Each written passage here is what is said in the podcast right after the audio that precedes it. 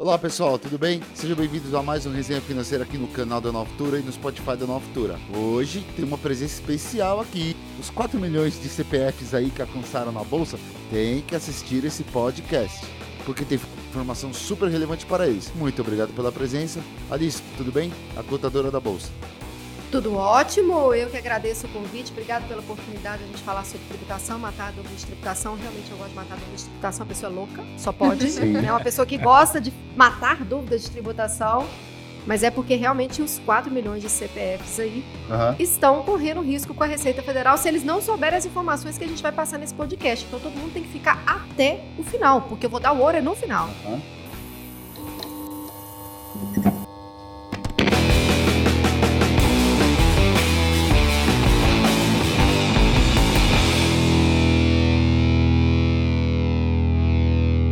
Boa noite, Alex. Tudo bem? Boa noite, boa noite, Alice. Prazer receber vocês aqui. Vamos lá, vamos bater um papo.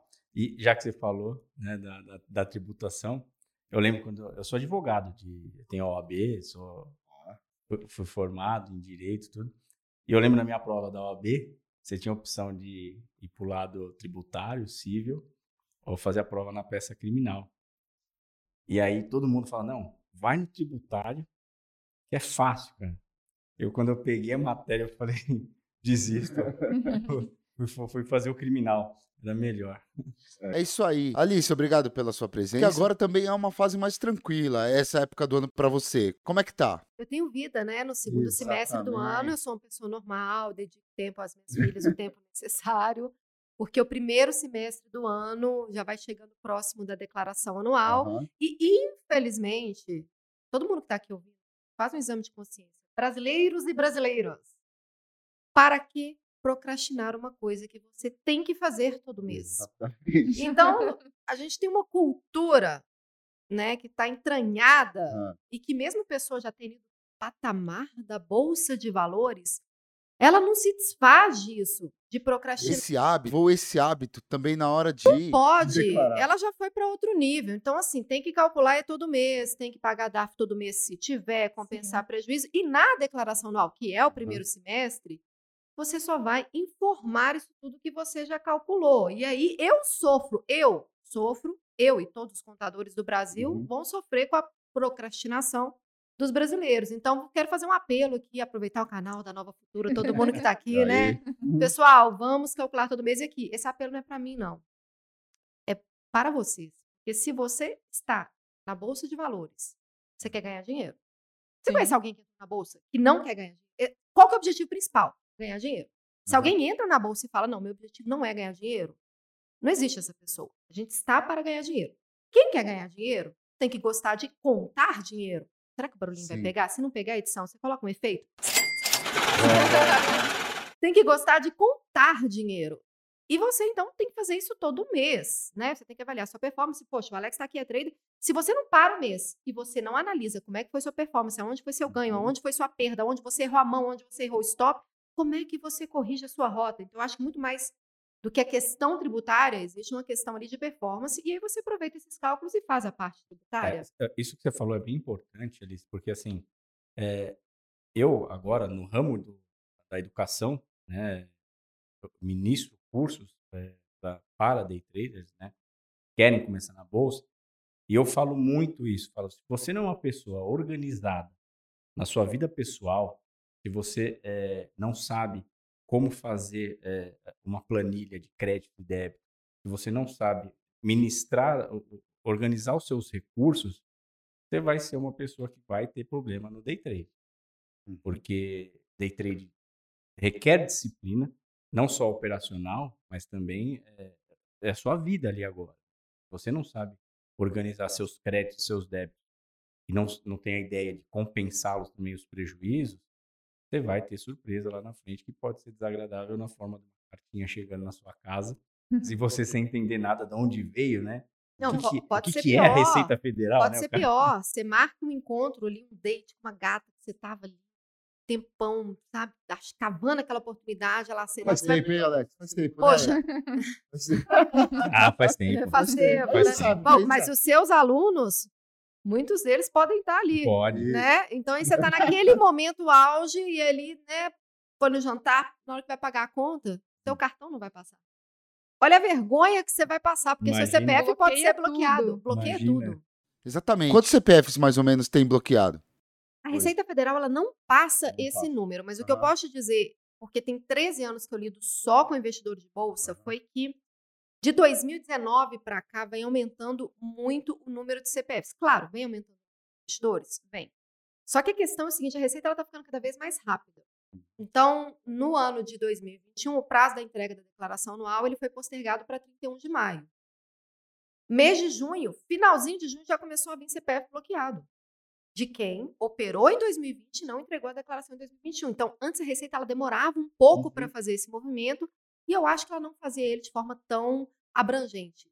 Só que ela está vendo, quantidade de CPF aumentando, volume aumentando, está tendo dinheiro ali. Com certeza tem furo no caixa ali, né, é, é, do Estado, e ela olha e fala, poxa, ali eu posso, de repente, ter mais arrecadação. Sim, então, sim. ela está Sim. com um olhar muito mais Ela, atento. ela deve ter um olhar também de fraude, de um monte de coisas também. Ela deve dar uma olhada. essa questão até de, de, de arrecadação, é, tanto se falou ano passado do overhead, né, que é o overhead dos bancos, e foi uma, uma o, o- o, próprio órgão arrecadador, ele viu que caso a taxa de juros é, estivesse caminhando para os 2%, igual estava tava sinalizando, os bancos provavelmente sofreriam uma perda em dólar. Então, automaticamente, quando a taxa de juros ca- caísse, o dólar poderia ter um viés comprador. O órgão percebeu isso e falou: olha, se a gente manter o, o, o, o sistema de tributação hoje do, do patrimônio externo dos bancos, hoje do jeito que está, nós vamos arrecadar menos com essa, com essa, com essa, com essa alíquota que ele pode, porque ele pode compensar o, preju- prejuízo que ele tem no, no, no patrimônio externo. O banco, a Receita Federal, conversando com, com, com quem formula ali a política tributária, foi lá, derrubou essa, essa, essa, essa medida de você ter uma compensação.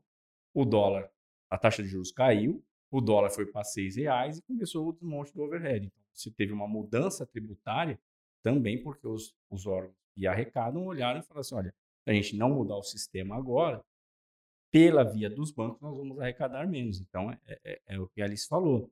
Os órgãos é, sabem de onde vai vir o dinheiro e precisa vir, ainda mais agora. Na, na situação que a gente está de, de- de crise É. fiscal, mais preocupado do que, do que antes eles, eles estão. Sim, com certeza. Sabe? Aliás, primeiramente, olá, pessoal, né? Olá, Ah, Alice. é, ho- hoje a resenha já tá, já tá rendendo. O aqui. Resenha tá rendendo já, estou por aqui também. É um prazer ter a Alice aqui com a gente. E uma curiosidade, né? Porque assim, é, eu fico ao vivo com os clientes, né? Sou analista de investimentos aqui na corretora, fico ao vivo com os clientes. E eles, eles realmente têm muitas dúvidas sobre imposto de renda. Muitas vezes eu paro para explicar alguns conceitos, explicar algumas coisas. Muita gente não sabe que operando ações, operando um real na bolsa, você já tem que declarar o imposto no ano seguinte, né? E tem que pagar DARF se tiver lucro. Né? E assim, é, eu hoje, eu sou eu mesmo que faço a, a minha declaração, né? E eu assisto os vídeos da contadora da bolsa para poder fazer a declaração, né? E realmente tem muita dúvida sobre, sobre, sobre isso, né, Alice? Assim, eu todo ano tenho que ir lá e re- rever alguns vídeos, mas por- é, essa questão da declaração, muita gente não sabe que tem que declarar, né? O, inve- o investidor que opera, que opera na bolsa tem que declarar todo ano, né? Bruninha, prazer. Maravilhoso ter uma mulher aqui na mesa. Tô- né, a maioria das vezes que a gente está falando de renda variável, investimento é difícil ver mulheres, então eu fico muito feliz. Eu te falei isso no corredor, faço questão de reforçar aqui. Verdade. E eu acho que você começou do começo. O começo é esse. Um real na bolsa tem que entregar a declaração anual.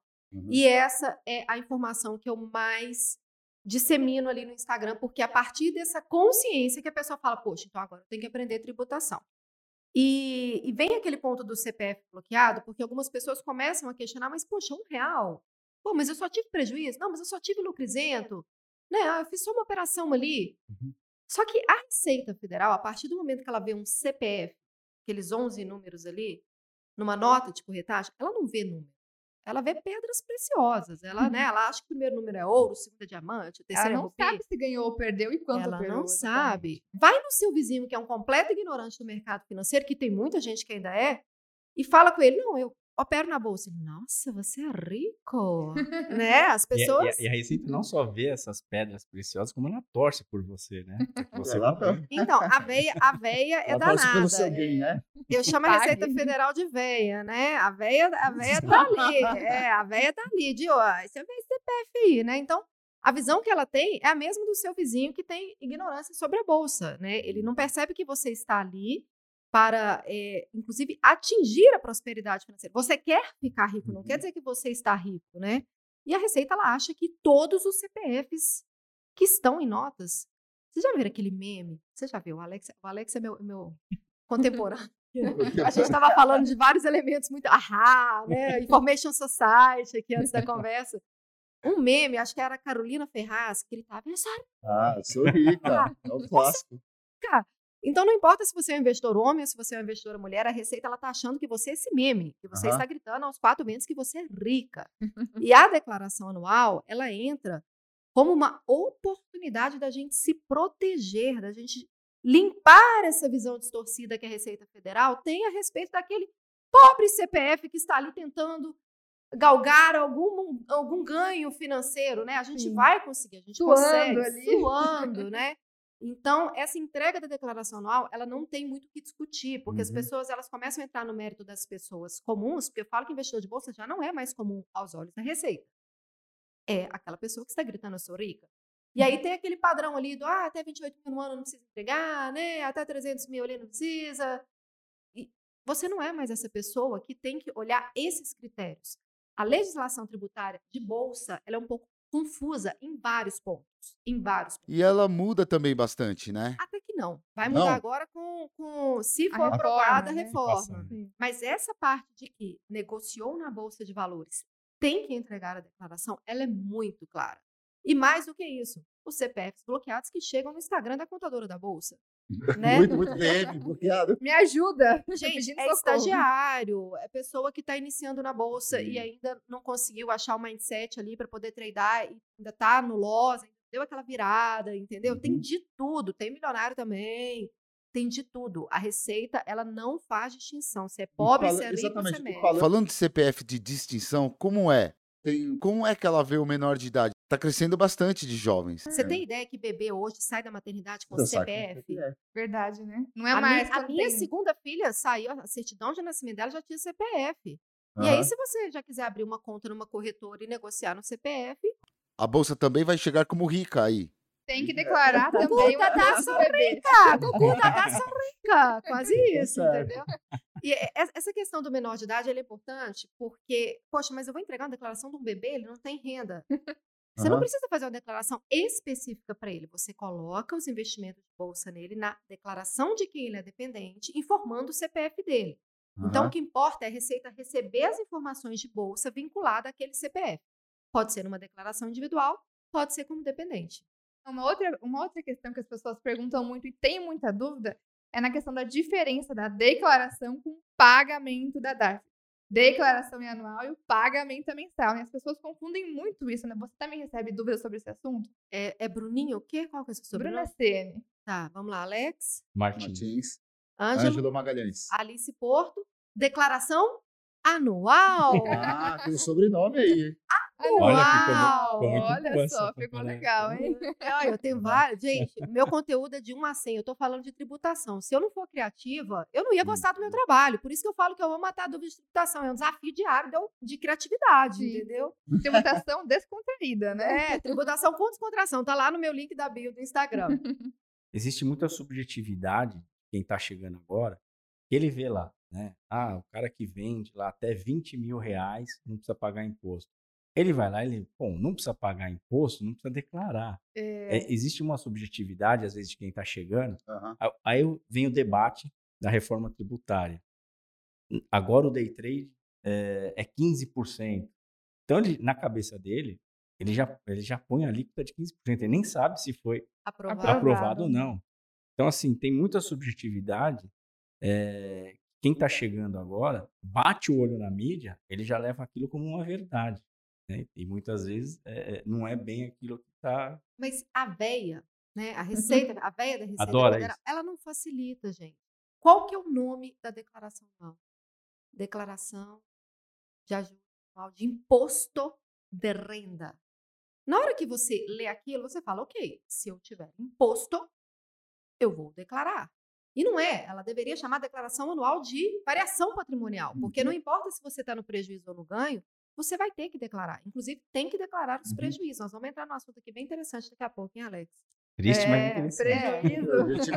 Não, gente, toda história triste Ah, tem um aprendizado no tem final. loss, né? Mas, ó, É, mas é, é. é, é, é, essa, eu só, não, eu só não me enrolei também. A, a história, claro, é triste. Conta a história. É, eu tô aqui na corretora, né? Claro que eu, nas minhas Só com quantos anos? Quantos anos deu total? 2004 aqui na corretora. É, eu abri a corretora para o seu Joaquim aqui, né? Então, eu entrei em 2004. E aí, quando passei ali a maior parte do tempo operando a proprietária da corretora, né?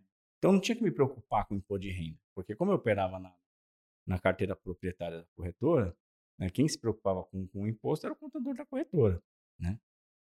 Só que aí, em maio de 2010, eu optei por fazer eh, gestão de patrimônio próprio, né? Bonito o termo, né? Mas na verdade, mas na verdade era operar para mim, né? Exato. E aí no meu primeiro dia de autônomo, o dia que eu fui lá, cortei o cordão umbilical da, do, da No primeiro, né? primeiro dia. Nossa, foi no No primeiro. primeiro dia. No, no meu, no meu primeiro dia, Começou com o pé direito, né? no meu primeiro dia, 6 de maio de 2010, eh, teve um erro eh, operacional na bolsa. Ninguém sabia o que estava acontecendo. O pessoal falou, é atentado, é não sei o quê.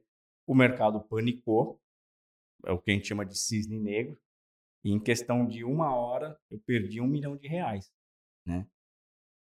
E Peraí, Não. você perdeu um milhão de reais. um milhão de reais Em uma Milhão. em uma hora. hora. Em uma hora. né? Olha o fator tempo aí, em uma hora. em uma hora. E aí, é, claro, não vou entrar no- nos detalhes operacionais porque não é o, o tema hoje do nosso, do nosso encontro. Mas vai ter Mas- outro podcast sobre isso, gente? Ó, eu sugiro um podcast para entrar nos detalhes operacionais disso aí. A gente vai falar rapidinho disso aí. Por quê? Rapidinho. Só uma interferência. Uma É, só, interrupção. só uma Porque interrupção. no dia- Ele tem um irmão gêmeos. Ele tem um E irmão irmão? gêmeo. E o irmão gêmeo perdeu também um milhão. Tá brincando. Sério. Igualzinho. O, o irmão gêmeo que um sente, o outro não sente. É. O cordão Não é, não, é, não é lenda urbana, né? Não, não. E, e aí isso foi em maio, né? E aí você fica ali naquele garimpo danado até você recuperar. E eu lembro que no final do ano, eh, só não foi pi- assim, a minha situação eh, dura- perante o fisco só não gerou problema, porque eu sou o- dono da corretora, o senhor Joaquim me chamou e me orientou como que eu teria que fazer, que eu deveria declarar aquele prejuízo para compensar. Senhor Joaquim, homem sábio. Homem. Sabe? E aí poderia ter sido um, erro grotesco, né? Porque você poderia lançar um, um prejuízo a compensar, né? Sim. E provavelmente, se eu não faço isso, eu ia estar na minha cabeça que era automático, né? A gente até falou no- no- no bastidor. Teve um outro caso de um amigo meu que achou que era automático, que a bolsa fazia esse trabalho, a bolsa fantástica, né? É, ia fazer esse serviço é, automático, ia compensar por você. Esse, é- eu, claro, eu não fui pego, porque eu acabei fazendo a declaração da maneira correta, coloquei prejuízo a compensar, mas esse amigo meu não colocou. E ele achando que ele estava ali compensando, quando ele recebe também a, a, a A cartinha, cartinha. a, a declaração apaixonada da, Apaixonada da Receita da Federal. Receita Federal. Mas você sabe que eu falei que você começou do começo, Bruno? Não, mas o Alex começou do O começo é esse, gente. A responsabilidade Uhum. de todos os cálculos e da inserção, ou seja, de você ir lá digitar todos os valores mensais de prejuízo, de lucro, de lucro isento, de DARF que você pagou e a Receita já acusou que você recebeu. Olha que loucura. Você paga DARF, você entra no ICAC, está lá, que a Receita recebeu. Ainda assim, você tem que informar manualmente na declaração anual, em cada mês, 12 meses, a última linha e é um dos maiores motivos de fiscalização. Pessoas que já pagaram, estão em dia, mas não colocaram Não manualmente. preencheram corretamente. Exato. Então, a gente. é, Poxa, deveria ser feito pela Receita, pela Bolsa. Por que, que é uma responsabilidade nossa? Aí a gente vai entrar num- numa questão filosófica que a gente não vai parar em lugar nenhum, porque a gente está regido sobre leis.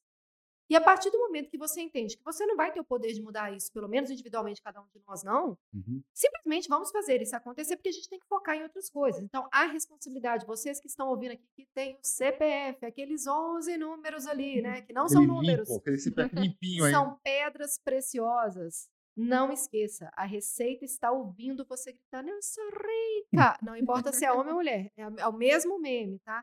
Então tem que informar essa declaração. A Receita não vai fazer isso por você, ela não faz isso automático. Ela nem importa prejuízo do ano anterior que você já informou na declaração.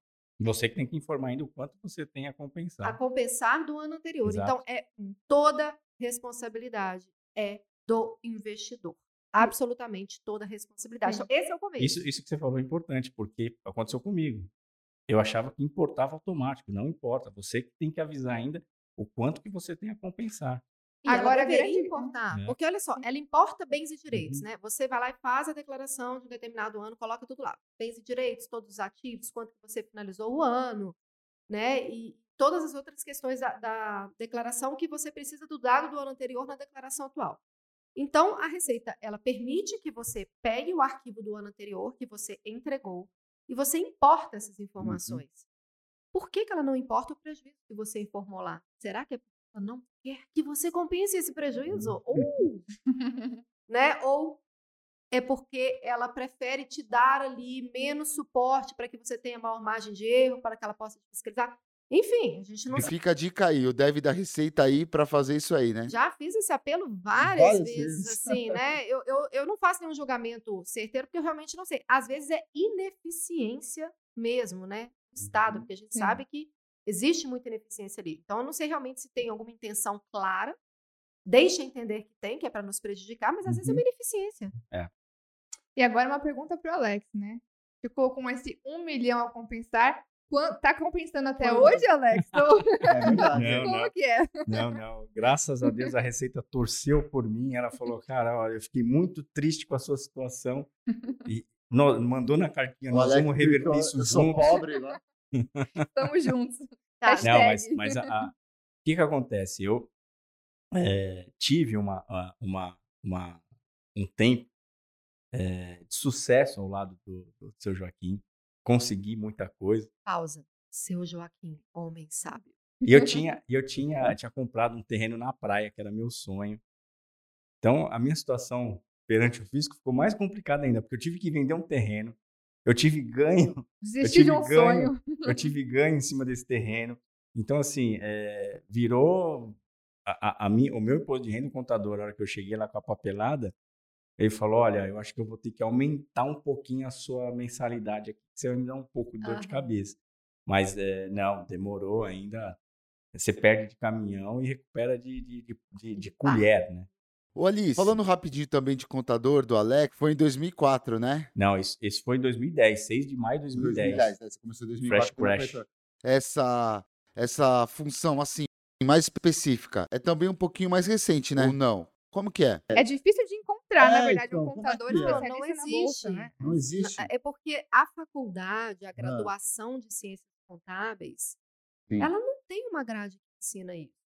Olha só. Até hoje, eu formei em 2007, que foi o ano que eu comecei na bolsa, já não tinha. Então, assim, na verdade, o meu CRC, eu formei, tá, gente? Aham. Assim, eu ficava no Corel, quem é de Belo Horizonte vai saber o que eu tô Corel, falando. Corel. Hashtag Corel. Era uma pracinha cheia de barzinho ali, entendeu? Não gostei do curso, não gostei. A lei manda, você faz, eu precisava de uma coisa mais. Mas enfim, formei, não sabia o que eu queria fazer. Peguei o canudo. E aí, quando eu comecei na bolsa e, e vi que tinha que fazer cálculo, mandei para o contador, ele não sabia, pedi para a corretora me indicar alguém, não sabia, e eu tive que fazer, eu vi a trabalheira que dava, e fiquei chateadíssima de ter gastado aquela energia, aquele tempo com a burocracia. Falei, cara, deve ter um monte de gente que está precisando que alguém faça isso. E até hoje, né? Ou seja, de 2007 até agora, a faculdade ainda não inseriu isso. Mas eu não vou nem culpar. Porque quantos por cento da população brasileira investe? Qual que é a demanda? Ah, o percentual é muito É- baixo. é É muito baixo. Então, na verdade, é, o meu CRC, ele é como se fosse uma carteirada falsa, assim. O, nome, o contador ali de contador. Porque, gente, eu pago uma contabilidade, fazer a contabilidade da minha contabilidade.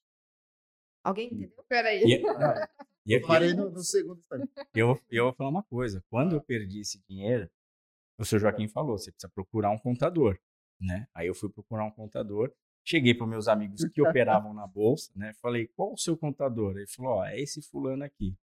Quando eu cheguei lá, o contador pegou e falou assim, você opera o quê? Eu falei assim, não, só opero dólar. Ele falou, então eu faço. Eu falei assim, mas por que a, a, Qual a- a- a ativo aí? pergunta? Aí pegou e falou, porque se for opções eu não faço.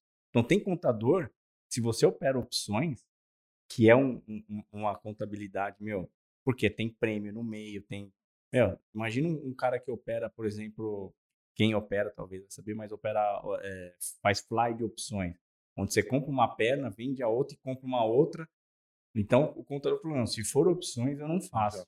Opções. Então, além de você ter a- uma, uma falta de, de contadores que de repente trabalha, se você ainda operar opção, opção eu sinto te dizer, mas você vai, Vai ficar carente. fica vai ficar bom. carente. Ele foi honesto, você tem que agradecer. Foi ele. honesto. Porque o É. meu contador, Ah. ele recebeu as minhas notas de corretagem e ele estava me enrolando para entregar. Ele era o Ah, contador então você começou a empresa. operar antes, então, de, de entrar para essa questão de Sim, foi porque eu virei investidora, aí eu Sim. mandei para o meu contador, e aí ele demorando, e o cara, até que ele era regular, assim, né? Ele fazia a contabilidade da empresa, da confecção, da indústria da minha mãe. E ele estava demorando, não estava entendendo. Poxa, ele é tão pontual, o que está acontecendo? Aí cobrei, cobrei, um dia ele me ligou. Ô, Alice, Ah. então, ó, tem, tem uma operação aqui, eu não tô achando a contrapartida, né? Porque, sabe, partidas dobradas, para todo débito tem que ter um crédito. E era uma opção que virou pó. Aí eu virei para ele e falei assim, não, foi uma opção que eu fiz. Opção de fazer o quê? Ele Aí mas "Ah, tá, uma opção. Aí eu falei, é uma opção que cara. virou pó. Aí ele, Aí você compra banana, não, vai e aí o que, que ele falou? Pode quê? Imagina, Eu falei, olha. Aí você falou, pode crer, é isso aí, acertou. é, pode crer, muito obrigada, você não vai conseguir fazer, entendeu? E aí que eu fiz sozinha. Então, na verdade, eu aprendi os cálculos porque eu tinha já feito tudo que você imaginar no mercado, Uhum. não tinha conteúdo igual tem o podcast de vocês, tem esse monte de live Uhum. diária que, que a Nova Cultura faz. Não tinha ninguém que Não tinha explicava. Pepa ainda Não também? tinha o Pepa, não tinha. Joaquim, homem sabe, onde que ele estava? Ele não estava na internet, né? Não tinha ninguém para ensinar. Tava só ganhando dinheiro. Então eu precisava ser autodidata ali. Então eu fiz um monte de operação. E claro que eu me ferrei, né? Mas eu tava, eu sabia o meu custo do aprendizado, 17 mil reais de prejuízo que eu carrego desde 2007. Tá lá na minha declaração. Todas as declarações, porque eu nunca mais fiz day trade. Ah, Eu nunca mais fiz E day trade só compensa com day trade. Porque day trade, gente, tem que ter dedicação. Uhum. Eu ficava Sim. por conta da empresa da minha mãe. E eu falei, cara, eu quero aprender isso, é possível ganhar dinheiro com isso, mas eu preciso dedicar. Não é o meu perfil. sim. Então eu continuei na bolsa, mas mais como buy and hold. E aí foi assim que eu fui aprendendo os cálculos. Como eu já entendia bem do mercado. É, não uma análise gráfica, o que você deve entender, Alex, assim, meu nível de conhecimento em relação ao mercado, é, sou especialista em investimentos e nem em trade, né? Mas eu entendi ali o básico do mercado, todos os tipos de operações, e eu era boa de planilha, cálculo, de número, organizada, organizada, É, organizada, extremamente. E tinha uma veia de empreendedorismo ali da minha mãe, né? Da empresa, a gente já estava tocando o negócio da minha mãe. Então, isso tudo casou. Mas o que pegou mesmo foi a chateação que eu fiquei de fazer meus cálculos. Como aquilo demorou? Ainda mais se você perdeu aí. Entra mais triste ainda, né? Dá aquela desmotivada. E na Tá. perda, Aham. é a hora que você tem que firmar o corpo, gente. Ah, Porque a perda você vai. É, a pessoa vai fazendo assim. E é nesses momentos da vida e da bolsa Na bolsa. que você tem que se chacoalhar, firmar o corpo, ó, fica ereto ali, vai, meu filho, vamos pra frente. Aonde você errou, o que, que você viu? É esse momento que você precisa Exatamente. muito. Gastam muito mais energia focando no operacional Sim. e deixa sim. tanto o gerenciamento de risco como uma parcela muito, mu- muito pouco de, de, de, de aprendizado. E do lado, então, fiscal, nem se Isso, fala. nem se fala, Praticamente é nem é? entra. Então, eu percebo um padrão no mercado Hum. que existem três tipos de pessoas que estão ali na bolsa. Tem a pessoa que, é, dentro do, do universo tributário, tá? tem a pessoa que, é, assim, esses três tipos são os três tipos conscientes, né? Porque ainda temos os inconscientes, que não sabem que o real tem que entregar a declaração, que tem que fazer cálculo mensal. Então, é um trabalho que todos nós, educadores financeiros, de renda variável, temos que fazer junto. Com o real tem que entregar a declaração anual. Você repetiu a frase ali, é uma frase que eu falo, é, virou um bordão do mercado e a gente Uhum. tem mais que espalhar isso mesmo. A pessoa pegou esse nível de consciência, tá? Então, dos conscientes das responsabilidades, existem três tipos. Aquela pessoa que realmente, talvez o senhor Jo- Joaquim, né, mesmo sendo um homem muito sábio, talvez ele ainda seja esse perfil, que é a pessoa que vai pegar um caderninho, vai pegar a reguinha, vai fazer uma tabelinha, vai escrever na mão, e a partir dali ele vai analisando a operação, vai fazendo todo o diário de trade dele ali. Tem essa pessoa que vai fazer na mão.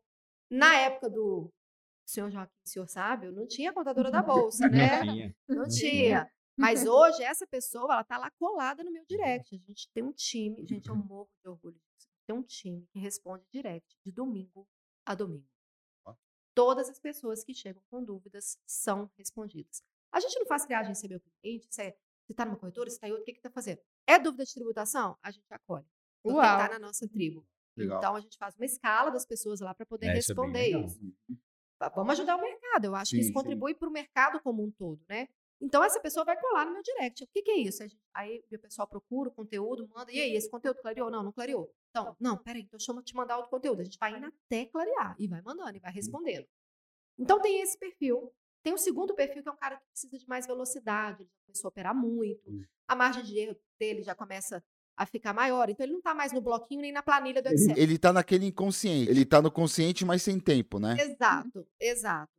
E, e- às vezes não é nem sem tempo, às vezes é- a quantidade de operações que ele faz é tão grande que fica inviável ficar fazendo aqueles lançamentos manuais e ficar copiando e colando dados. E aí esse cara ele vai para um software. Hoje tem bastante software no mercado, você Google ali, os primeiros que aparecerem, não sou patrocinada por nenhum, não indico nenhum, mas eu sei o tanto que eles evoluíram. Então eu costumo dizer que todos estão muito bons.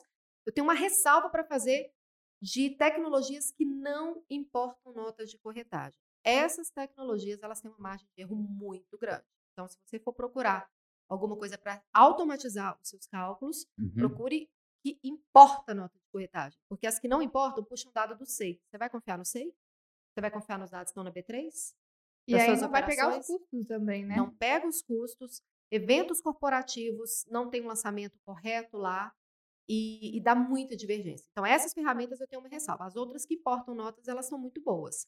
E tem um terceiro perfil, que é a pessoa que já falou assim: olha só, eu já sei o que eu tenho que focar para ficar bom. Eu já sei no que, que eu vou focar na minha Uhum. vida. Eu já sei quanto que vale a minha hora. Aí essa Uhum. pessoa normalmente vai para o meu escritório, que é especializado só em investidor de bolsa. Por isso que eu pago uma contabilidade para fazer a contabilidade da minha contabilidade, porque eu não faço PJ. Eu só sei fazer contabilidade de investidor pessoa É física. a Gente, eu só da sei bolsa fazer de isso. fato, né? De fato, De mesmo. fato, eu não sei fazer contabilidade PJ. Nunca fiz. Peguei a carteirinha lá, frequentando o Corel. Quem é de Belo Horizonte vai saber. frequentando o Corel. Mas eu aprendi que é a melhor forma de aprender. Eu aprendi na prática, prática. aprendi na marra, aprendi ali fazendo e recebendo de muitas pessoas para fazer. Então, o nosso nível de expertise ele ficou é, um nível que a gente alcançou uma margem de erro muito baixa, porque tem gente que tem muita operação Sim. né? Então a gente tem que ter um critério ali, uma curadoria para entregar os resultados muito certos. Então a galera viu, É. tem que importar os dados. Tem que ser um. um- Um porque importa isso é uma dados. pergunta que, até na sala ao vivo, né, Bruninha, tem Sim. muito. Pô, qual, qual, qual sistema de, de- de R que vocês usam aí? E a, e a gente também não, não- Claro, não indica nenhuma, mas é um dado importante, então tem que importar as notas de Sistemas que corretagem. importam notas. Se não importar, o que, que vai acontecer? Você vai pagar e você vai ter que conferir. Pô, aí faz Aí sozinho. não. Aí faz sozinho. Essa questão, acho, da compensação no prejuízo, né? Já que estamos falando Sim. do prejuízo do Alex depois de um falar de milhão, lucro, pelo amor de Deus. o pessoal também tem Double milhão. dúvida. Ele e o Double. irmão gêmeo, né? Double milhão. Não, mas o pior é que o irmão recuperou um pouco, não foi, Alex? Foi, foi. Ele foi o mais prejudicado, mas depois se recuperou, né, Alex? É, vou- vamos dizer assim que ele tem um, um lado psicológico melhor, vamos colocar assim, né? Tanto é que hoje ele virou justamente um mentor comportamental, É, né? hoje ele Olha que trabalha- legal. É, Sim. hoje hoje é, ele trabalha essa linha, ajuda bastante lá na sala, inclusive na Sim. sala ao vivo. Quem está escutando tem que ir para a sala ao vivo da Nova Futura. Tem a Bruninha, tem o Alan, tem o Nick, tem o Ross. Então, hoje ele trabalha esse lado comportamental, que é onde, onde pega muito, muito trader que assim entra numa espiral negativa, né?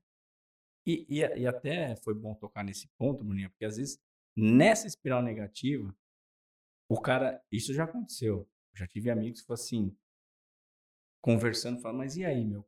Quanto você tá negativo? Você já fez conta? Eu assim, eu nem quero fazer conta. Ah, Porque se eu fizer conta, eu me mato. ele entra no E aí, então, então ele, eh, ele até entra num, num- numa espiral negativa, e aí, para não se desesperar, ele não faz conta. Aí, quando ele não faz conta, né, automaticamente, Vira uma também, bola de também neve. não vai fazer a conta na receita. Sim. Sim. Então, foi, foi um. Ele até conseguiu eh, recuperar com mais facilidade e mais rapidez eh, do que eu, mas ele foi atrás do lado psicológico. né? Então, acho que isso ajudou bastante. Eu não, né? Eh, até quando você falou do TikTok, graças ao TikTok, hoje eu tenho uma definição pessoal minha, porque, Ó, agora, agora é Como assim? porque eu tava, porque eu, eu, eu, escutando o TikTok, tem uma mulher que só falava do signo. E aí ela falava, Ares, Ares, isso, aquilo, tal, gêmeos, gêmeos, isso, aquilo, tal. Quando ela chegou, Capricórnio, Capricórnio é velho. A única definição foi essa. Ah, Então eu peguei e falei assim, tá, é por isso que demorou tanto para eu buscar, porque eu sou velho, então a- a- o comportamento não ajudou muito. Já meu irmão é Capricórnio também, mas ele deve ter um, um, um- ascendente em alguma coisa que ajudou um pouquinho mais, entendeu? Entendi, mas acho que essa questão de, da compensação no prejuízo também é Prejuízo. uma outra dúvida bastante recorrente, né? Porque se você tem prejuízo, quando você tiver lucro depois, você pode não pagar imposto porque você tem prejuízo a compensar, né? Mas a questão é essa. Day trade só compensa com day trade, posição só com posição. É isso, né? É isso, mas você entrou num ponto interessante que a hora que você fez a pergunta pro Alex, Alex, Alex, e aí, recuperou? Na Hum. verdade, a pergunta era: quando foi a exatamente. primeira DAF que você pagou depois dessa Verdade. quebra da banca de um milhão em uma hora? Porque Uhum. aí você saberia exatamente quanto que ele virou. Sim. Porque como a gente tem a compensação do prejuízo, e assim, eu fico falando mal da véia, da Receita Federal, mas assim, na, na legislação tributária de bolsa, é, a gente tem um fator que ele é muito motivador, porque você não vai pagar imposto se você está com prejuízo. Numa empresa, você pode estar num mês horroroso, você vai ter que pagar imposto, né? Numa empresa, estou falando sem ser bolsa, em negócio, business. E na bolsa, não, você só vai pagar realmente sobre o lucro. Então, é, eu costumo dizer que as pessoas nas, nas orações ele está bem inserido no mercado, nas orações ali, tá, reza, pede tudo importante. No finalzinho, pega um tiquinho ali e fala assim, ah, que eu paguei muita DARF, amém. Né? Bem no finalzinho da oração. Porque pagar a DARF na bolsa Significa, né? significa que você está tendo lucro. Ah, não, não quero pagar imposto. É a mesma coisa que você falar, não, não quero bolo, porque se eu tiver bolo, eu tenho que dar um pedaço. Você vai ficar sem comer o bolo, entendeu? Então, quem quer ter lucro já tem que mudar esse mindset e ficar muito amigo da DAF. E eu falo a DAF, né? A guia DAF. A contadora. Né? Eu dou umas mudadas assim para o pessoal. A DAF, né? O DAF. É. Aí a pessoa que estava dormindo aí, você que estava aí escutando e dormindo. A tal da Né? 6015, né? É, a tal dessa. Ó, inclusive, se Nossa. alguém te chamar no WhatsApp pedindo código, né, para poder clonar e tudo, você fala é 6015.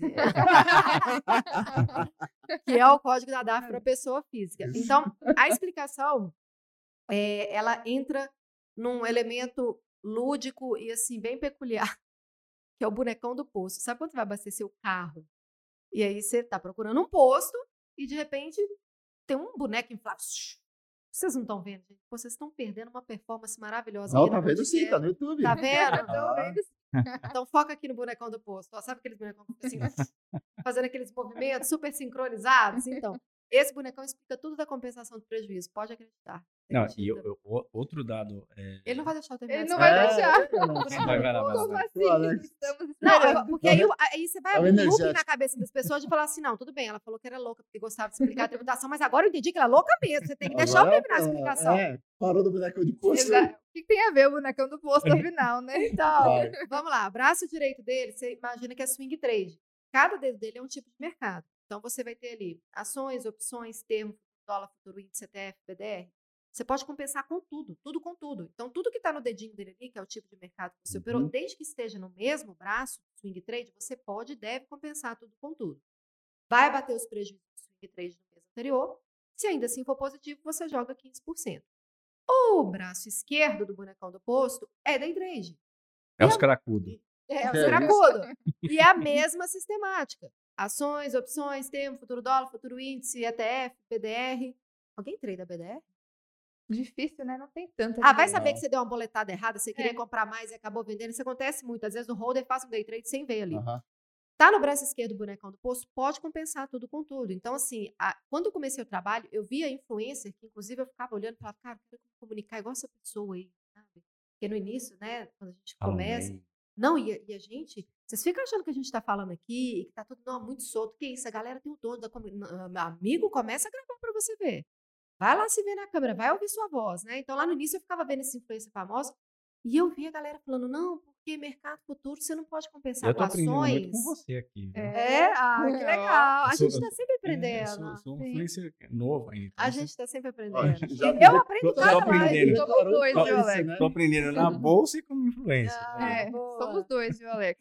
E, e aí ele tava soltando uma de que não, é mercado futuro, você não pode compensar com ações. Eu, como assim, meu amigo? Já ouvi isso também. Já Tá no braço direito, é swing trade, pode compensar tudo com tudo. Tá no braço esquerdo, day trade, pode compensar. E o corpo, a estrutura do bonecão do poço são os fundos de investimento imobiliário, que é um membro à parte que só pode ser compensado com fundo de investimento imobiliário. Uhum. Então, assim, eh, o desafio que eu tenho para vocês é o seguinte: a próxima vez que você passar num posto de gasolina, que você vê um bonecão do poço, você nunca vai mais vai ver ele da mesma forma. Sim. Ele vai deixar de ser um pedaço de plástico sendo movimentado por um ar e vai te remeter ali a um conhecimento de tributação. Olha para você ver como é que é maravilhoso swing. isso. Vai ver swing trade E day trade trade, balançando. Day trade vai balançar mais. O fundo imobiliário fazendo assim. É, É exatamente. isso aí. E também qual- quais são as dúvidas assim do pessoal iniciante? primeira, sem sombra de dúvidas, é um real tem que entregar a declaração anual. É a resposta que a gente mais coloca. De, ah, eu sou estudante, eu É. não tenho renda, eu comecei agora, eu tive prejuízo, eu preciso entregar. E a maioria é day trade ou é ações mesmo?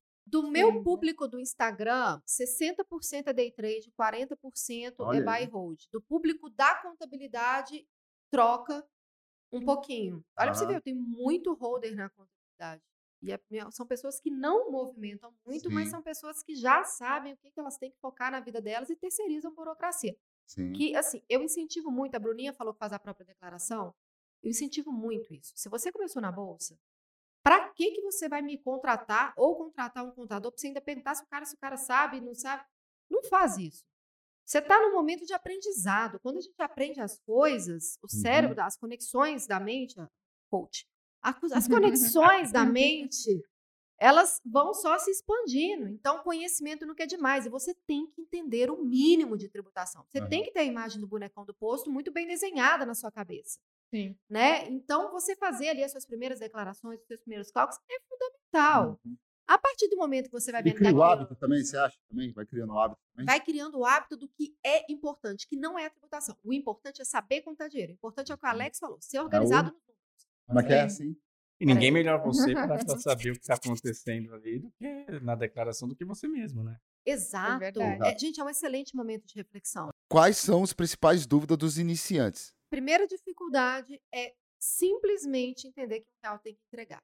Eu sou estagiário, eu sou, eu, não, eu sou faculdade, não, eu só tive prejuízo. só- E a pessoa, sabe o cachorro correndo atrás do rabo? Não vai dar em nada. E aí a gente tem que fazer um trabalho de falar assim: olha, tá aqui, ó, pum, estagiário com CPF bloqueado. Ah, não, agora eu entendi. Então, às vezes, a gente tem que dar a prova, a gente colhe muito depoimentos, a gente vai printando, pede autorização. né? Então, acho que o primeiro, a primeira questão é essa. A segunda questão é compensação de prejuízo. Porque é muito difícil você começar na bolsa já no game. Uhum. Né? Às vezes você tem a, a- a sorte ou o azar do principiante, né? Não sei. Porque o cara entra e tem um super resultado e aí ele fica se achando e depois. Não. Depois é o Alex, logo de É. cara. Eu falei, eu falei isso Milhão. numa live agora. Falei, o, o, o, o, o cara, quando ele entra na bolsa, ele vem com tanto medo Hum. que o primeiro trade dele é para frente. Ele ganha no primeiro trade. Ele vem com um gerenciamento de risco, com medo, lá em cima. Só que daí, quando ele faz o primeiro trade positivo, ele fala, ah, não é tão difícil igual falaram. Exato. Aí a soberba toma conta. E a soberba, quando entra na vida da gente, é só ladeira abaixo. E sabe que você comentou, né? Essa questão da tributação de separar, que a compensação de prejuízo está no braço ali do, do bonecão do posto, que pode todos os mercados para swing Então, trade. gente, peraí, rapidinho, rapidinho. São quantas câmeras? Três. Três. Tá. Faz um bonecão do posto mim, por favor. Aê, aê! Parece que nós vamos, Alex, nós vamos colocar Alex. na abertura da sala ao vivo. Então, Dona tá bom. Cena. o Alex não fez, O gente. Alex Alex não fez, o Alex. Alex. Tira Cadê essa mão o- da cadeira. Aê, Aê, aê! Aí. Agora sim. Agora Isso aí. Vamos colocar na, Bruna Ceni na abertura da E o sala ao vivo povo do marketing gosta. de- Sabe quando eu sei que a live tá boa? Quando o pessoal que tá atrás da câmera começa a Tá rir. gostando. Aí eu sei que tá boa. O pessoal tá gostando também. Não, mas essa questão do bonecão do posto, É muito eu, legal. quando eu comecei a ver também conteúdo sobre imposto de renda, porque assim, hoje eu faço, porque eu acabei criando esse costume, todo mês, todo período de, de declaração eu vou lá, releio algumas coisas, revejo, Você nunca chamou meu time no direct? Sabe? Não sei, talvez tenha chamado. Qual que é o seu Instagram? Será- Você não Ótimo. chamou pra ele. Ó. Vamos ver, vamos ver. Vamos Aí, ó. ver. B Bruna Sene. Com dois Bs, porque já tinha uma Bruna Sene com B só. Vocês acreditam nisso? Gente, Como? Como isso? Agora, Sene com S-E-N-E, não é? É a junção do Sene, Rogério Sene com Ayrton Senna. não, Você deu, foi duas mencionadas aqui que eu falei, obrigada, Bruna. Obrigada por compartilhar. Mas é porque a Bruna é o seguinte, ela é boa de search. Ela é autodidata, assim, no seguinte sentido, autodidata na procura, né? Ela vai procurando Sim. os conteúdos ali, porque o YouTube, gente, meu YouTube, você coloca lá, como emitir a data, como, como- o YouTube é o lugar do como, né? Como, como- vai achar o, o conteúdo, né? E aquelas pessoas que têm dificuldade no- no- de procurar, de fazer o localizar ali, é por isso que a gente tem o time direct, mas continua, desculpa te interromper. Sim, não, é, interrompeu muito bem. Agora, é, quando, quando eu comecei, justamente eu tinha visto um conteúdo de alguém falando justamente dessa questão de que não pode compensar futuro com ações, mesmo sendo day trade, mesmo sendo swing, ou swing trade. E naquela, aquilo ali me confundiu demais. Aí depois, revendo seus vídeos, provavelmente eu vi que realmente pode compensar. Mas na declaração é separado, né? E talvez isso possa ser a dúvida do pessoal, porque você tem que declarar por mercado na declaração, né? Ótima, ótima observação. Se você vai, gente, é sério, o menu renda variável da declaração anual, ele é lindo. Eu falo da véia, ela é tinhosa, ela tem vários defeitos, ela não importa, mas o menu renda variável, ele é lindo, porque ele é todo, eu não sei se é porque eu sou planilheira, assim, aquelas coisas diagramadas, e ele tem ali uma coluna de swing trade, uma coluna de day trade, né, uma linha para cada tipo de mercado, e aí ele mesmo soma a compensação do prejuízo, que é tudo que a gente precisava, né, que fosse automático. Então, essa paixão aí, na verdade, ela só traduz ali que a gente precisa ter a coisa mais automatizada. E é um menu que realmente ele traz um certo tipo de automação ali, desde que você insira os dados básicos. E quando você vai preencher numa linha, por exemplo, de resultado de mercado futuro dólar, tá? Você preenche ali na coluna day trade negativo. É, e resultado de mercado à vista, que entra ações, você coloca na coluna de day trade positivo, o próprio programa compensa.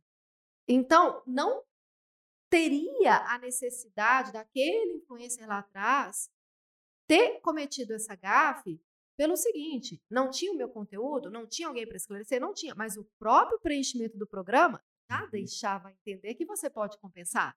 Né? Então é uma Uhum. coisa ali que se você realmente está na lida, né, tá Ideológica fazendo, Tá fazendo.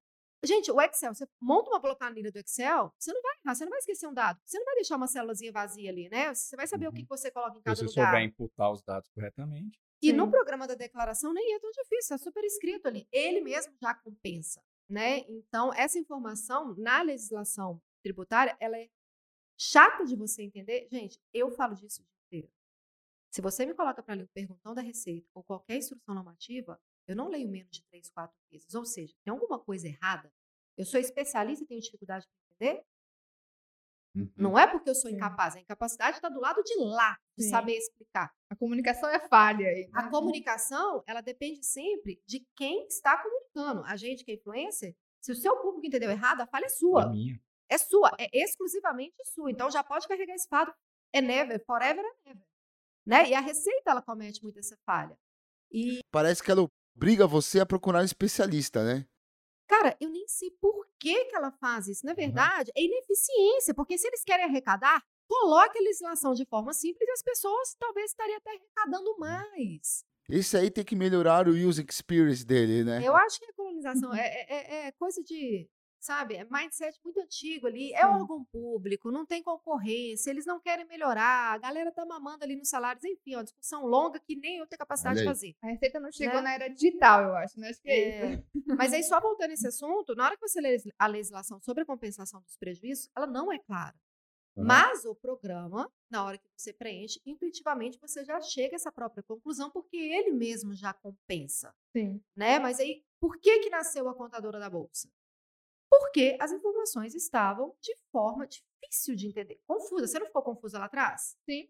Né? Quantos investidores em algum momento ficaram confusos? E vocês não têm ideia que a dúvida causa. A gente tem ideia. Todo mundo tem. Todo mundo sabe a sensação. Só que a gente subestima essa sensação. E eu só fui entender o que, uma dúvida significa na hora que esse trabalho do direct que eu fiz sozinha até 130 mil seguidores, Nossa. amamentando a filha no peito, digitando resposta ali, porque eu sou muito, gente, não me põe para fazer alguma coisa, eu vou fazer até o final. Eu sou muito determinada. Então, eu tava com o menino pequeno e tudo e tal, mas tinha criado, tava gostando e tal, fui respondendo. E na hora que eu respondi uma dúvida, sabe o que que eu recebia? Deus abençoe você e sua família. Eu falava, não. Amém. Amém. Eu só respondi uma dúvida, mas eu eu não conseguia falar amém porque eu ficava Abismada. impressionada. Eu só matei uma dúvida de tributação. Então, você imagina o que, que essa sensação da dúvida estava causando na pessoa para ela agradecer com Deus abençoe você e sua família. Né? E aquilo foi me motivando a fazer o trabalho eh, cada vez melhor. E o melhor é trazer um bonecão do poço para explicar. Uhum. Entende? Muitas vezes as pessoas às vezes pensam que o melhor é você né, eh, deixar de uma forma fina, clássica, né? E na verdade é o contrário. Acho que quanto mais simples, melhor. E, não, e agora vai vir mais problema para você. Porque isso é um dado, isso é um dado do Banco Central. Ah. Nunca pessoa física mandou tanto dinheiro para fora igual agora. Dados do Banco Central, 11 bilhões de dólares. Então, parte disso foi para investir em ações No lá exterior. fora. Então, você imagina agora quando esse dinheiro voltar, o seu, o seu trabalho vai dobrar. Então, na verdade, é, quando eu comecei a diversificar minha carteira investindo em stocks, ETFs para poder né, ficar bem balanceado, eu tenho bastante investimento aqui lá, bastante gente, não é que eu sou rica não, tá? tá bem, tá bem distribuído ali. Sempre estou balanceando minha carteira. E quando eu comecei a investir lá fora, eu falei, cara, eu vou fazer, preciso fazer a minha tributação lá fora. Aí eu aprendi e eu abri esse serviço. Então, assim, então hoje eu já faço para muita gente que investe diretamente lá fora para quem investe no Brasil. Então, na verdade, o cara só vai estar trocando dinheiro daqui para cá e já é meu cliente. Hoje, então, você tem investimentos offshore.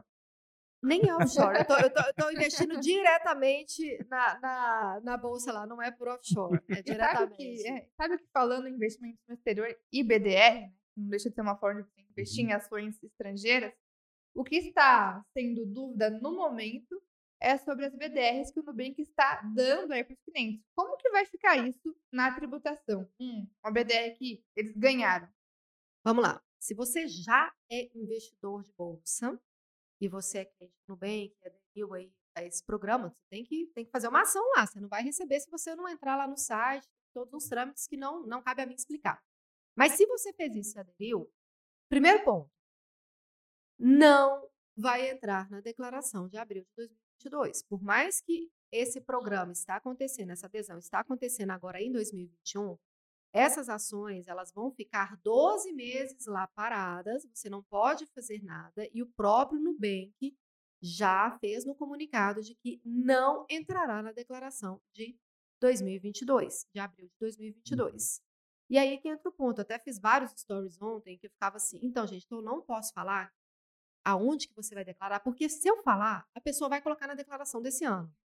Entendeu? E aí eu falava assim, eu não vou falar que você vai lançar lá em 23 da BDR, que você vai receber lá no menor rendimento residencial tributável, valor da BDR. Não posso deixar isso aberto, porque senão as pessoas vão colocar na declaração agora de Grande chance de 2022. eu- de eu fazer isso.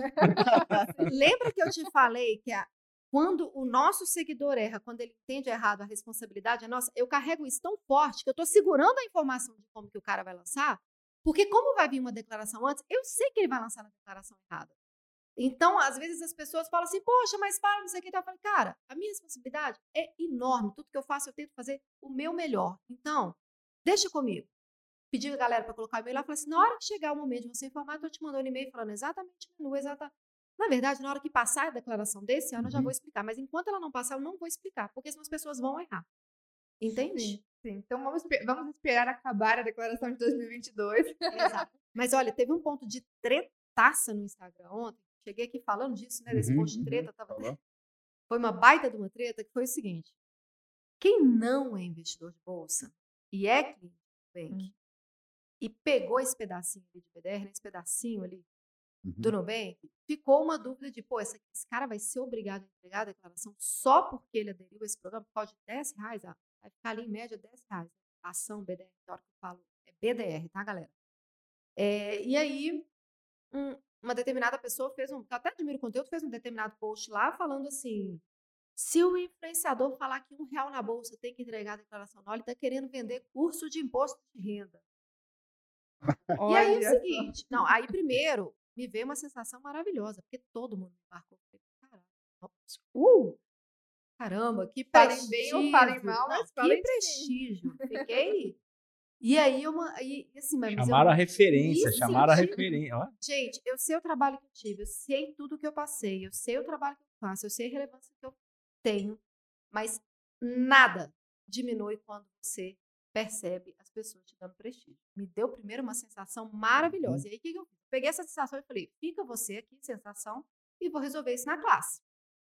E aí, é, vou resolver na classe. E aí eu respondi algumas pessoas lá, e aí eu falei, cara, então, a gente quer ganhar seguidor. Vamos ganhar pelo nosso bom conteúdo, né? Porque engajamento em cima desse tipo de sistemática, primeiro, você está confundindo o seu seguidor. Sim. Uhum. E o seu trabalho é educar o seu seguidor. Então, número por número, é sustentável. A gente tem que fazer por onde para as pessoas ficarem à nossa volta. Então, ali eu resolvi com ele uma tranquilidade. Ele pediu desculpa. Ah, eu errei no tom e tal postou nos stories, cara, não, mas o curso dela é ótimo. Ele tentou se redimir de todas as formas ali, porque eu fui muito educada com ele, porque tem muita gente ensinando marketing digital de forma imoral, do lixo humano, que quer engajamento por tudo. E não é isso que a gente vai fazer, né, Alex? A gente vai é instruir, Exato. ensinar Inclusive, se você lançar um curso, como se comportar nas redes sociais, eu também posso ser um possível comprador. É que seria uma aula de como sair de uma situação. Verdade, já tem dois alunos aqui, viu? Não, mas deixa eu te falar, você sabe uhum. que isso não veio de rede social, isso veio lá da empresa da minha mãe, que minha mãe arrumou umas sócias e não sei o quê, e eu consegui tirar as mulheres assim, uma... nem eu sabia que era capaz daquilo. Me deram uma força. Se um dia elas ouvirem esse podcast, elas devem achar que eu odeio elas. Eu tenho muito a agradecer elas, porque elas me mostraram um poder dentro de mim que eu não sabia. Sou boa de resolver conflitos. Eu não sabia disso, porque eu ficava atrás de planilha. Eu só ficava atrás de planilha, né, administrando. E aí a gente fez um post hoje no Instagram informando que, porque na verdade o argumento dele foi o seguinte: bens e direitos, hum. ações que você tem abaixo de mil reais, você não tem obrigação de informar. Só que o que eu sempre instruo meu público é o seguinte: esquece isso, meu. Porque vai ter uma que você vai ter mil e cinco. Imagina, você tem 20 ações de mil reais. Você não vai formar as 20? Seu patrimônio vai dar uma discrepância, discrepância de 20 mil reais. Uhum. Né? Então, esse pequeno trecho que tem ali nessa normativa da Receita, ele entra para confundir. Ela deveria, ela não deveria colocar aquilo ali, porque as pessoas vão errar. Então, o que eu falo é o seguinte: informar nunca é demais. Agora, a obrigatoriedade de entregar a declaração anual vai existir. Uhum a pessoa, se ela não quiser, ela não vai informar essa BDR em bens e direitos, mas ela vai ter que entregar a declaração anual, porque o CPF dela vai estar atrelado a um título de renda variável. Uhum. Então, assim, é uma situação bem peculiar, é uma situação que a gente. É, eu até estendi um pouquinho aqui, porque eu tô no quente do negócio, gente. Aconteceu, sim, pode abafar um pouco, desabafei. Pode, ah, obrigada. obrigada. Mas assim, mas é, mas é pra gente entrar isso lá na frente, eu fico aqui, me auto-convidando aqui na resenha financeira para a gente tratar isso lá na frente. Com então, certeza. Daí vamos fazer o convite, eu acho, né? Ó, hum. depois que passar a próxima declaração, você volta aqui Exatamente. conosco para explicar para o pessoal. Ah. Passar, passar a correria, né? E falando de bonecão de posto, né? Que tem todos aí, mas tem ações que você não precisa declarar. Quais são essas ações? Como que funciona isso? é maravilhoso quando a pessoa é leiga, porque a gente percebe que a gente pode melhorar a explicação. No bonecão do posto, né? Eu esqueci de falar de um dedinho muito importante, ah. que é o, o, o, meu anel aqui, né? Você imagina o seguinte: ações, opções, tempo, do dólar, do índice, até PDR, né? Tem sete opções no braço direito, sete opções no braço esquerdo, ainda tem o fundo de investimento imobiliário, 15. Dessas 15 opções que você pode movimentar na bolsa, tem uma que são ações e ouro. Você no mês vende menos de 20 mil reais, você não precisa pagar, pagar IR. Boa, Bruninha, Bruninha é maravilhosa. Ela foi comigo. Não, vamos de novo pagar. Você não precisa pagar, mas você tem que declarar, esse lucro isento. E tem aí um, umas sete ações, que eu falo que são sete anões, que depois virou seis e meia, depois virou sete e meia e seis, depois entrou mais meia, porque a partir de uma data você não vai pagar IR, mas se você comprou, é, na verdade, antes de uma data, se você comprou, você não paga IR até 31 de 12 de 2023. Mas se você comprou a partir de outra data, você vai ter que pagar outras, independente da data. É, não vou falar os xícaros aqui, não quer dizer que são Uhum. ações boas para comprar. A gente nunca deve basear as nossas estratégias de investimento em tributação, Sim. né? Então, porque às vezes a pessoa, opa, de graça eu ia, opa, vou investir nisso. Não é assim que funciona, mas tem esse, esse bracinho e essa exceção dentro da nossa legislação.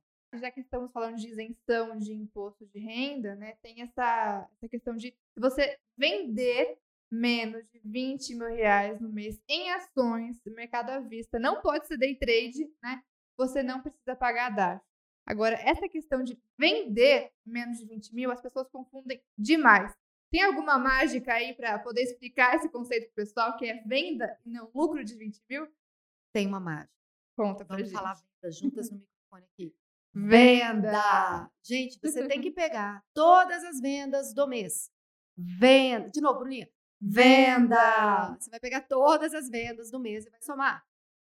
Se esse valor total for inferior a 20 mil reais, o lucro de ações e ouro é isento de R, mas tem que informar na declaração anual. Então, era outra confusão assim que eu iniciei o trabalho. Tinha muita gente que falava movimentação. Eu vi artigos em, em em veículos de circulação poderosíssimos falando movimentação. Eu, cara, era tudo que eu precisava para poder fazer um approach nesses veículos aí, né? Galera, não é movimentação, é venda.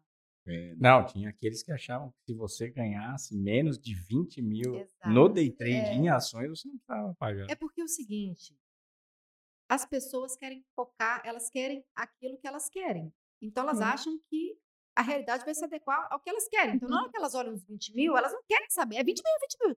Já vem uma euforia. Gente, mas é 20 mil de quê? Não é 20 mil de lucro, não é. Ai, me falaram que se eu investir menos de 20 mil na bolsa, eu não tenho que entregar a declaração. Não. Eu já vi cada pergunta assim: 20 mil de venda no mês. Não esqueçam, um real tem que entregar a declaração. Mês que o total de vendas foi inferior a 20 mil reais, somente lucro de ações e ouro no swing trade. É, na operação comprou, vendeu, não vale para quem opera short, ou seja, operação simples ali, você não precisa pagar IR, mas tem que informar na declaração. Ou seja, day traders não fugirão do imposto de renda. Nem não da- fugirão do leão. Nem, ó, e aí entra outra pergunta. Alice, opções tem isenção dos 20 mil? Alice, BDR tem isenção dos 20 mil? Alice, então quando alguém pergunta da isenção dos 20 mil, eu falo, nada. Na bolsa tem isenção dos 20 mil. Aí a pessoa para e fica olhando para mim assim, ah, mas peraí, ela não é a contadora da bolsa? Eu já ouvi falar. Aí eu espero a pessoa entrar numa, numa pequena confusão mental, não é nem um processamento, ela entra numa confusão mental. Porque ela fala, peraí, eu já ouvi aí de repente fala, não, pera, pera, pera.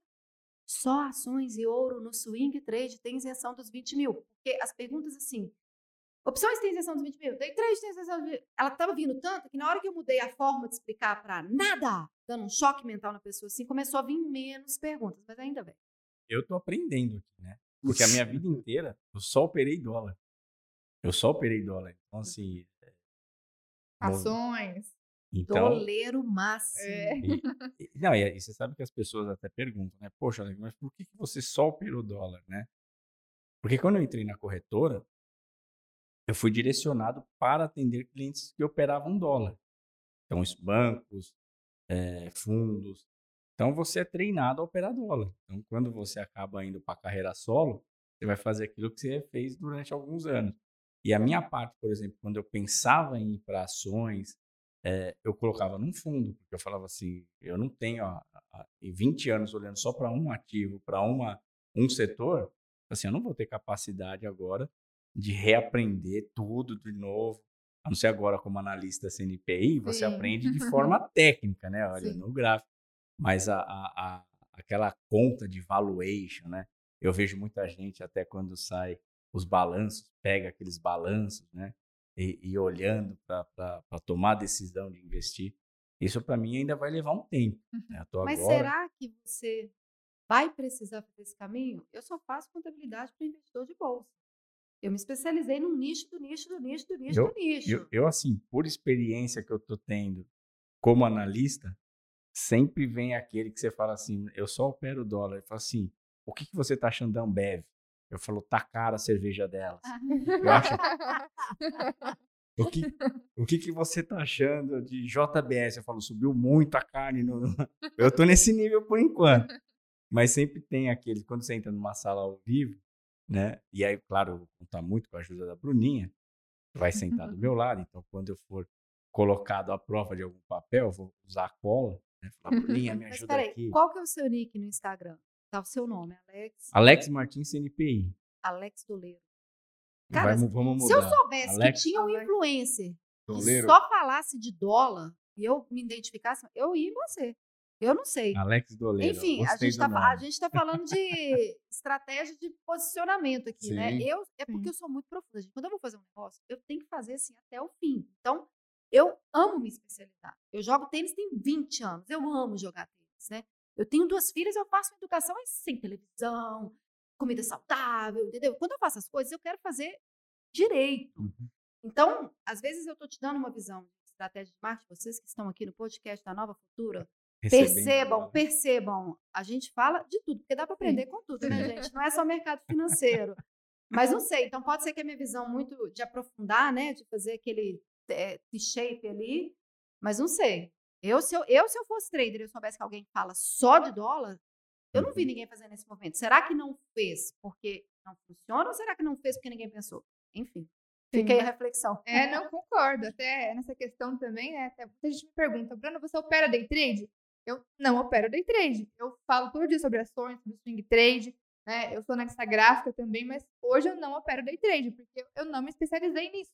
Eu até já fiz algumas operações, né? Às vezes um swing vira um day trade, mas por questão operacional, a ação sobe demais no mesmo dia, você já pega o gain ali e acaba virando um day trade, mas eu não faço day trade, justamente entra muito nesse ponto de ter um foco, né? O day trade demanda, né, Alex? E aí, eu, Bastante por- eu, por exemplo, só faço minha vida inteira, só Day fiz trade. day só trade. day trade. Então a gente se complementa, olha só. Mas, mas eu só fiz day trade porque tem um bordão do mercado que fala que o dólar foi feito para humilhar analista e economista. Oh my God. Então, Sim.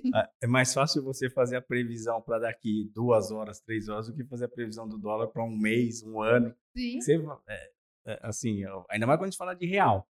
Se a gente sim. fala de real, onde você tem ruído fiscal, ruído político, a bagunça é, impera, é muito difícil você fazer uma previsão. E a minha vida inteira eu só fiz day trade. Então, e ainda mais quando cai naquele assunto, né, que batem no day trade, você fala assim, como que você só, só faz day trade? E, e a minha vida inteira eu só fiz day trade. Mas eu acho isso, assim, uma baita segurança. Se eu ouço de alguém minha vida inteira eu fiz day trade, eu falo, então, eu quero aprender com você. Né? E Então, quando eu entrei na corretora, eu pensei isso, eu quero aprender com esse cara. é,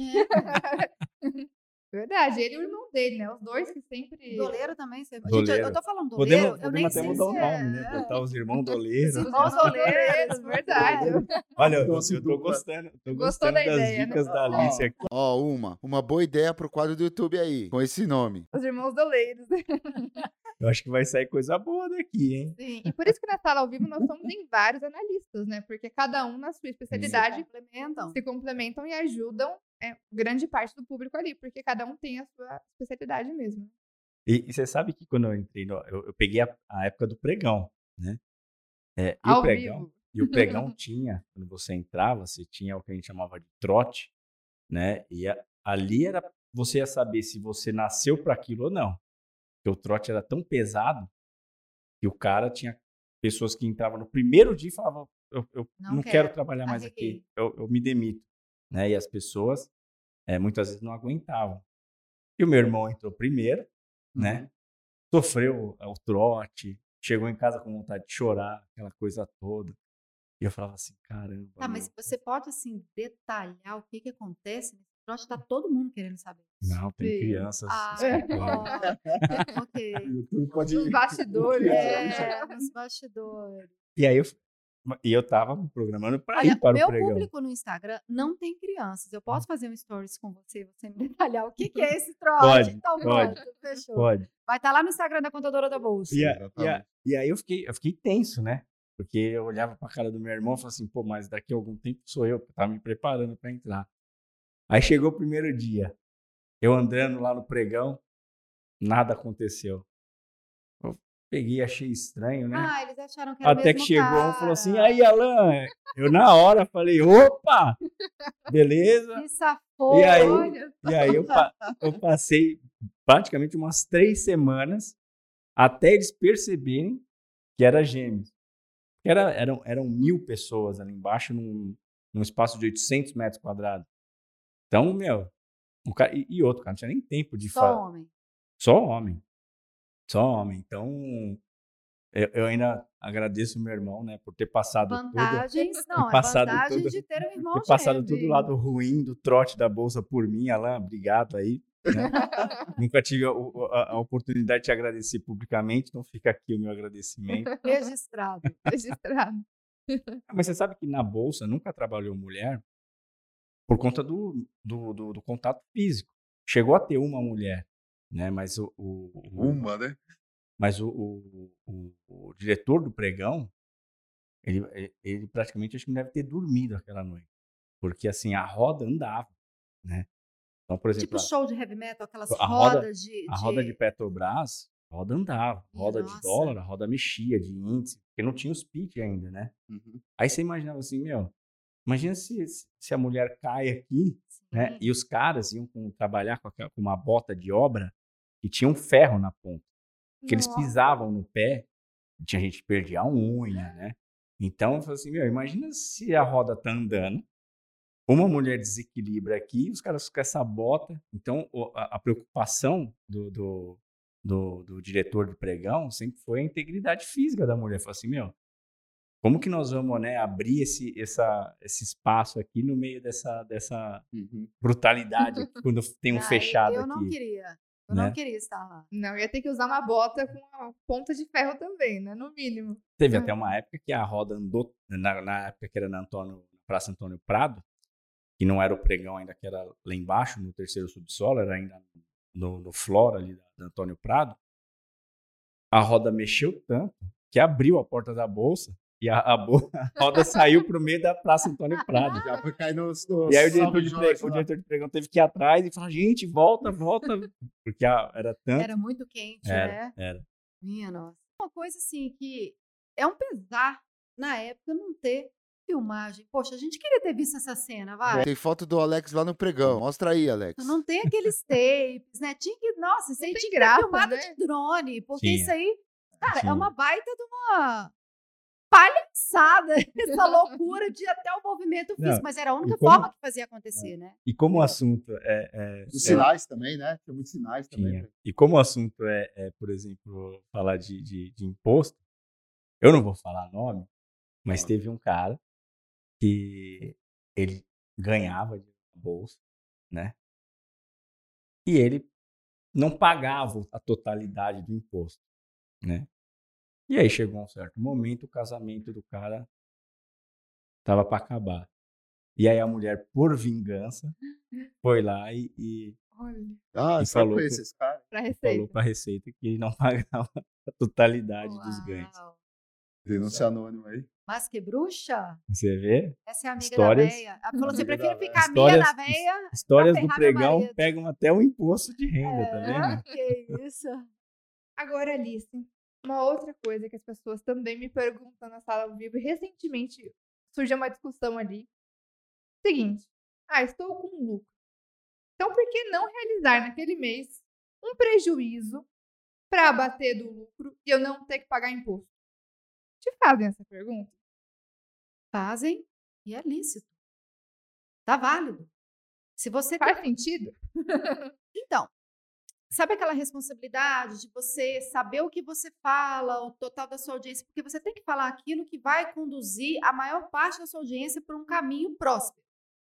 Então, se eu ficar tocando muito nessa estratégia, a maioria do público não entende o que é isso, essa estratégia. Se você tem uma ação muito desvalorizada em carteira, gente, tampa os ouvidos se você não é bom de matemática. Se você não é bom de matemática, você está proibido de ouvir isso, porque isso vai te dificultar. Você vai quebrar a cabeça, vai perder a concentração no mercado, vai ficar focando nessa micharia que você vai economizar e, E não vai deixar dormir de ganhar. hoje, E não né? vai dormir E hoje. não vai- e vai deixar de ganhar dinheiro muitas vezes, É, né? então só vai fica aqui quem tem um pensamento lógico, que já percebe que tem essa parte, essa inclinação natural para essa matemática um pouquinho mais aguçada.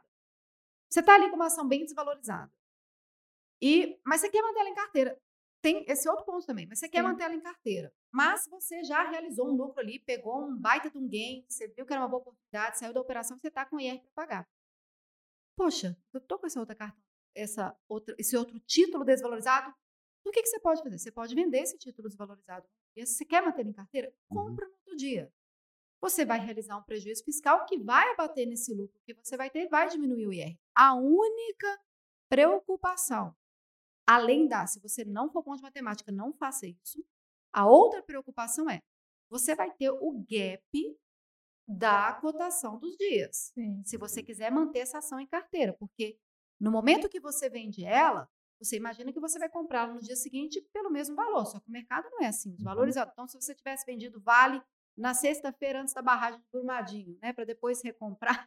Não, o gap vai ser maior do que o benefício fiscal que ia ter. Exatamente. Então você tem esse risco desse gap. Então, se é uma ação que você vê que está no movimento mais lateralizado ali, o Alex vai saber explicar isso melhor do que eu. Faz Ok. análise do gráfico ali. É, mas assim, eu fico. Eu, eu realmente cheguei à seguinte conclusão, porque, gente, se eu virar e falar assim, todo mundo tem que fazer day trade, é maravilhoso, vambora, vamos. Vai encher de cliente minha contabilidade, o Alex vai virar o influencer mais famoso de dólar do Brasil, entendeu? E as coisas não são por aí, a gente tem que passar a realidade para a pessoa. Day trade você tem que ter atenção, você tem que ter um bom mentor, você tem que procurar pessoas como o Alex, pessoas que fazem um trabalho sério, é, a Bruninha, você tem, que procurar gente que te traz conteúdo sem engajamento. Gente que te traz conteúdo com engajamento, cuidado. Não é bem assim. O único dinheiro fácil que existe é o dinheiro de falar que você vai ganhar dinheiro fácil. E aí você vende um curso falando que você vai ganhar Eu dinheiro tenho, fácil. eu tenho uma ganha. dica que eu fazia também quando eu operava day trade. Mas aí tem outro ponto também, que é o ponto desse da, da- dessa compensação. Se eu virasse e falasse assim, vem economizar imposto, faça essa estratégia, ela é maravilhosa, Viralizou. não viralizaria? Só que eu sei que a maioria do público vai se embaranar, Sim. né? Então, realmente estou falando aqui para a Bruninha e para vocês que estão ouvindo esse podcast com a ressalva de que uma hora você pode se embananar nisso. Então, às vezes é uma economia porca, né? O pessoal do interior fala porca, economia porca, né? Então, não vou te passar uma coisa para viralizar e realmente seria um baita, ia hypar, cadê a galera do ia hypar, né? Ia ser um hype, né? Mas não vale a pena. Então, essa estratégia que você perguntou é muito interessante. Ela é inteligente de fazer, desde que você seja bem controladinho. Eu, Muito eu, bom. eu- se, eu, e se eu falar para você que isso já aconteceu comigo? O quê? Esse, esse gap de, de você querer ajustar, só que, eu- só que era no dólar. Porque o que, que eu fazia? É, como você paga, é, se você faz day trade, você tem lá né, o, o 1% ali, o dedo duro, né? E você depois tem que recolher mais 19 se você ganha. E no day trade era 15, ficar um retido você pagava mais 14, o que, que eu fazia? Eu travava o dólar grande com o dólar mini. Então, por exemplo, se eu vendia, se eu se eu estava comprado no mini, eu saía pelo dólar grande. Teoricamente eu estava zerado, financeiramente eu estava zerado. Só que no outro dia eu destravava isso. Então entrava como o mini dólar, eh, su- entrava os duas pontas como um, uma- um não day trade. Calma, o day trade é 20, o Só- não day trade é 15. Só né? que Só eu ficava com aquilo uma Morreu semana, uma semana, duas semanas, e toda vez que eu ia desmontar uma das pernas, eu me embananava. e aí quando eu ia ver, o- às vezes eu tomava o prejuízo maior do, Do que, o que eu que- tava, do que eu tava Do que tentando. economia fiscal, benefício né? fiscal. Exato. Até que eu peguei e falei assim, quer saber, é melhor ficar meu mini com mini, dólar grande com dólar grande, que senão Ó, então olha só, a gente não combinou antes do podcast de eu Uhum. usar esse discurso. Vocês estão vendo aqui na prova viva que até uma pessoa experiente dá uma embananada. O dá, doleiro. dá. Dá uma embananada. Dá. A gente tem tanta coisa para focar, ficar Uhum. focando em economia Aquela- pequena ali, vai te tirar o foco do que é importante, que é você entrar nas boas oportunidades, sair nas boas oportunidades. Tributação é consequência Uhum. de um resultado de sucesso. Então você não tem que preocupar. Aquilo que é consequência, você não preocupa. Você preocupa com a causa. Sim. A causa ali, aonde que tem que estar o foco, é você Uhum. operar bem. E aí que entra também essa questão de você talvez não precisar de fazer o seu imposto, né? Foca, Uhum. Saiba o básico, né? Porque mesmo se você que você vai contratar um profissional para fazer para você, uma calculadora e, e um profissional depois na declaração, enfim, é, você é importante você focar no seu trade e depois é, você sabe sabendo o básico de, de imposto de renda passa para alguém fazer, justamente nessa questão também de você focar naquilo que importa, né? Que é no seu lucro. E aí o imposto de renda, você sabendo o básico, passa para alguém fazer. E aí por isso que existe a consultora da bolsa também, né? E você sabe o que é cliente bom?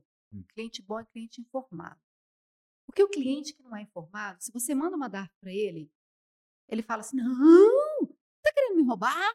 Eu tive prejuízo no day trade. Que loucura, você não é especialista. Poxa, mas o cara teve lucro no swing trade. Ou seja, nem o bonecão do poço, que é uma figura tão simplória, né, que é o simpática. básico da tributação, tão básico, ele entende. Então, cliente bom é cliente informado. Né? Então, tem esse outro ponto também, que é um ponto que me beneficia. A pessoa, ela sabendo o trabalho que dá esse cálculo, ela vai valorizar o trabalho que a gente faz lá com muito cuidado. Porque a gente sabe que é trabalhoso, né? Sim. Mas não pode esquecer, se você está começando, faz você mesmo. Pode contar com a minha equipe. Não tem porquê. Esse dinheiro que você pagaria para mim, você investe na bolsa, faz Sim. um trade, compra uma ação de longo prazo. Aos poucos as coisas vão se ajeitando, você vai chegando num momento de vida que você vai falar assim, sabe aquela frase que a Bruninha falou, ó, foca no que importa? Vai ter esse momento que você vai lembrar da voz da Bruninha nesse podcast. Bruninha falou, foca no que importa. Nesse momento, aí você procura que eu vou fazer isso para você com o maior prazer do mundo. Exatamente. Agora tem a parte de ouro, é isso? Como que era que você falou? Ah, eu falei para vocês ficarem até o final do podcast, Hum. porque era no final que eu ia dar um grande ouro para vocês. E, gente, em se tratando de tributação, o que eu posso de entregar mais valioso para vocês é fazer vocês não errarem. Então, o que eu vou falar para vocês são os erros mais comuns. Porque se você não comete esses erros mais comuns, e são erros mais comuns de fiscalização, eu nem sei se é de ocorrência realmente, não, mas isso, se você errar, a receita vai te pegar. Então já começa não errando isso. Conta pra gente. Vamos lá. Ponto um, básico, óbvio, falamos várias vezes aqui. Se eu não me canso de falar, um real na bolsa tem entregar a declaração, ok? Isso aí eu acho que já está claro para todo mundo. Não fica correndo atrás do rabo, entrega a sua declaração. Informa o seu prejuízo, né? Informa o seu um milhão de prejuízo, tipo a Alex.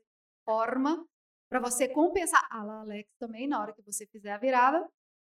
E, Então, esse é o primeiro ponto. Segundo ponto, prejuízo acumulado do ano anterior. A gente também já falou. Digita ele na declaração. Alex também já errou isso. E sabe o que é bom tá- você estar do lado de gente que opera? Porque tudo que eu falo, eu tenho a prova viva Tem, do tem lado. até a prova viva. Passa- E passo correto para receber a cartinha lá da, da Receita. Cara, Parabéns, você recuperou o seu. Exato. Ele já passou por tudo que eu explico. Eu não fico só a teórica da tributação, né? Eu tenho a prova viva aqui, entendeu? Então são os erros mais co- outro erro mais comum, muito comum, IRRF.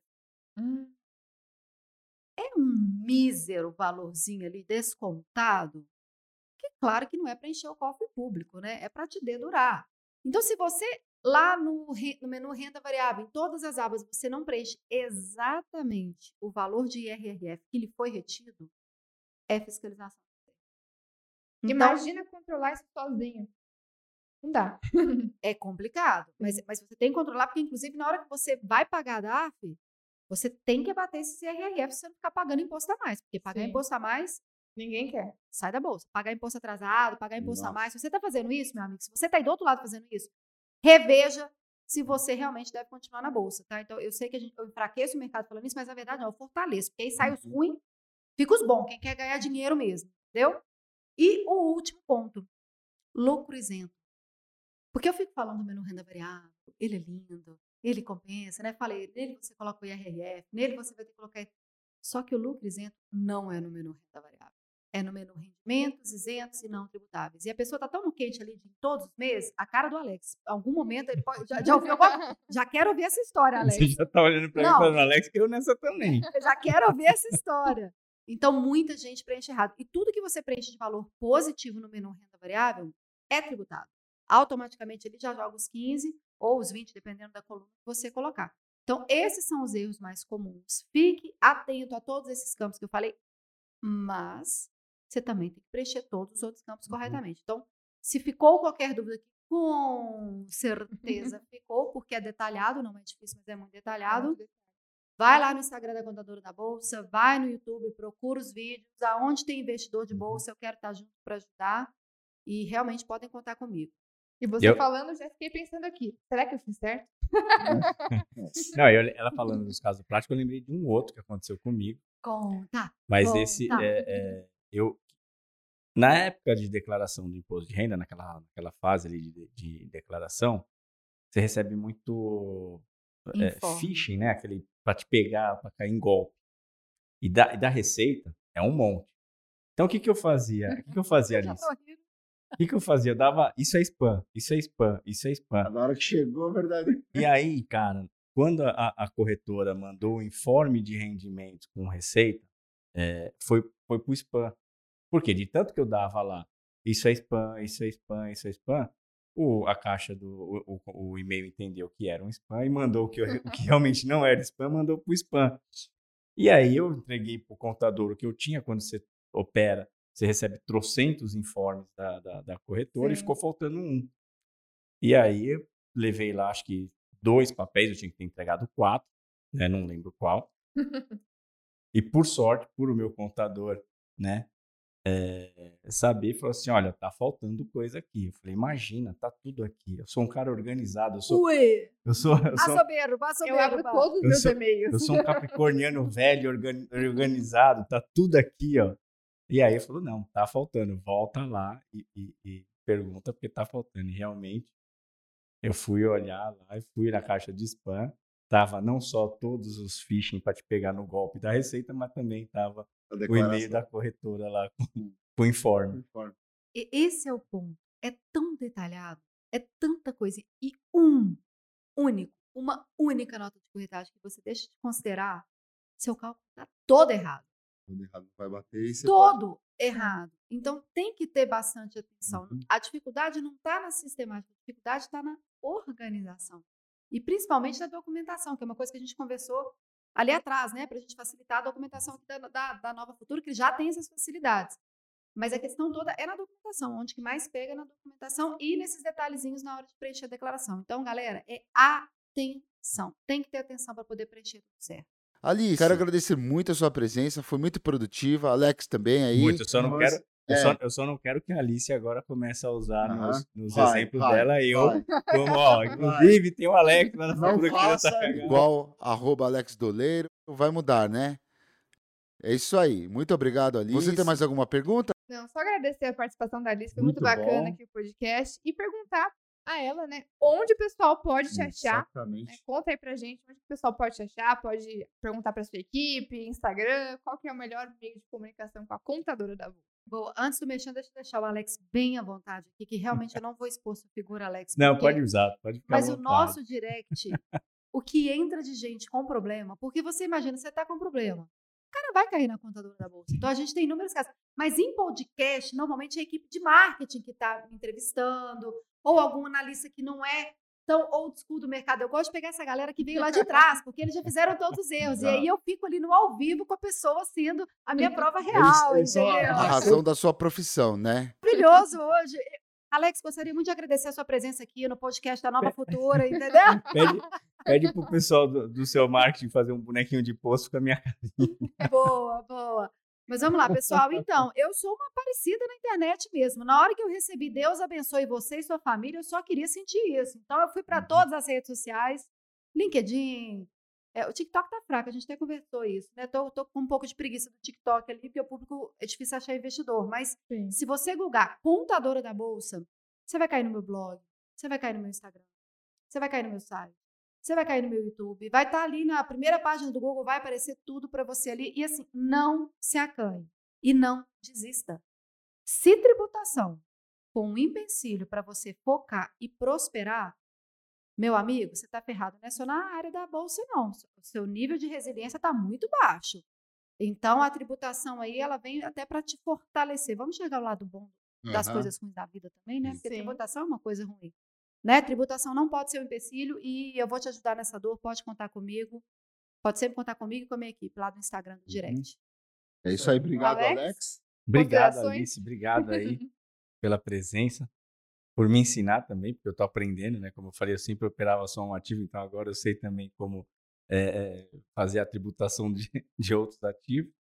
E é isso aí. Obrigado pela presença. Espero ter você aqui mais vezes. Espero poder ser usado por você como exemplo mais vezes. Lembrando que o Alex está todo dia na, no call de abertura, a partir das 8h30 aqui no canal da Nova Futura, né, Bruna? Sim, e outra coisa, like e inscrição não paga imposto. Então, enquanto, tendo né? like. Olha, se Boa. você gostou do bonecão do posto, Comenta aí. comenta. Uhum. Vida longa ao bonecão. Você sabe que o bonecão do poço vai morrer com a reforma tributária. Na verdade, ele não vai morrer. Mas. Ele vai ser. Como é que fala? Ramificado, Não, assim? com corta-membro. Hum. Esquartejado. Amputado. Sim, Amputado. Mas ele vai existir, só que ele vai ser uma linguiça só. Enfim, isso é papo para depois que sair a reforma tributária. Exatamente. Gente, tô Isso tentando puxar assunto para eu ser convidada aqui de novo, entendeu? Para ser convidada. Então, ó, senta o pé no like se você gostou desse podcast do Burecão do Pô. Gente, sou blogueirinha mesmo, tá? Sou tribu... é, faço tributação, sou mãe, sou blogueirinha, todas essas paradas aí, adoro fazer. Tenista, tenista. E tem que ter, sabe? Porque as pessoas não lembram. Às vezes a pessoa gostou e ela esquece, então a Mas gente tem que lembrar. Senta o pé no like aí, senta o dedinho mouse no like aí, comenta, curtiu o bonecão, vida longa ao bonecão do posto e se inscreve no Aham. canal da Nova Futura, né? Eles Isso estão sempre aí. trazendo um monte de conteúdo. Dedo no sininho. Opa! notificação. Você sabe que no meu canal eu falo assim: é melhor receber uma notificação do meu canal do que da Receita Do que da Federal. Muito bom. Essa, é- é- é- esse é o meu CTA pra galera ativar a notificação. Vamos criar uma nova futura aqui também. É isso aí. E o resenha vai pro ar todas as, né, Quintas. Bruninha? Todas as quintas no YouTube e no Spotify da Nova Futura. Se inscreva também no Spotify para quem quiser escutar o resenha indo pro trabalho, fazendo uma viagem no fim de semana. O Spotify facilita muito a vida. E para quem quiser ver a contadora da bolsa e o Alex Doleiro, assista no YouTube. O modelo ao vivo e a cores aqui dos meus exemplos. Pra quem quiser ver nossa dancinha de boneca do posto também. vai ter reprise aí. Ah, Nossa, se você tá só ouvindo, você não sabe o que você perdeu. Eu consegui fazer Exatamente. essas três pessoas aqui do Nova Futura. O Alex demorou um pouquinho, tive que pegar a mão dele e falar assim: tira a mão da cadeira e faz, rapaz. né? Pra poder Tava memorizar. envergonhado. Vai no YouTube também. Se você já ouviu até o final, Isso. não deixa de ir no YouTube pra poder ver. Foi legal. É isso aí. Aprendemos bastante. Alex Doleiro. O que mais, Bruninha? Além de todas as dúvidas. Minha é a voz dupla minha, né? Vendas. Verdade. Qual foi a outra que a gente fez? É, Pague. Pague. Não, era. Anual. Anual. Declaração. Anual. Não. É, já nem lembro. já esqueci também. É Bom, isso aí. foi muito bacana o papo. Foi eu muito gostei bom, demais. muito bom. Rendeu bastante, né? Vamos ter a parte 2? Ou não? Gente, estou morando em São Paulo. Inclusive, a minha assessora já falei, ó, qualquer convite, eu só vou se for presencial. Não quero fazer mais nada online. Oh, acertamos logo. Gente, olha a diferença de energia. A gente no Aham. presencial, olha como que a gente se conecta mais, se conhece melhor. Não quero mais saber de. Assim, eu sei que tem as pessoas do corona e tal, as máscaras. Ah, eu já vacinei duas vezes. tudo. Acho que tá na hora, né? Abrir a porteira, será? Ai, meu Deus. Eu só tô no presencial agora. Adorei o presencial também. Não, Curti é a diferente, ideia. é muito diferente, melhor. É isso aí. É isso aí, pessoal. Obrigado mais uma vez e até a próxima. Tchau. Muito bom. Muito bom. Parabéns, galera.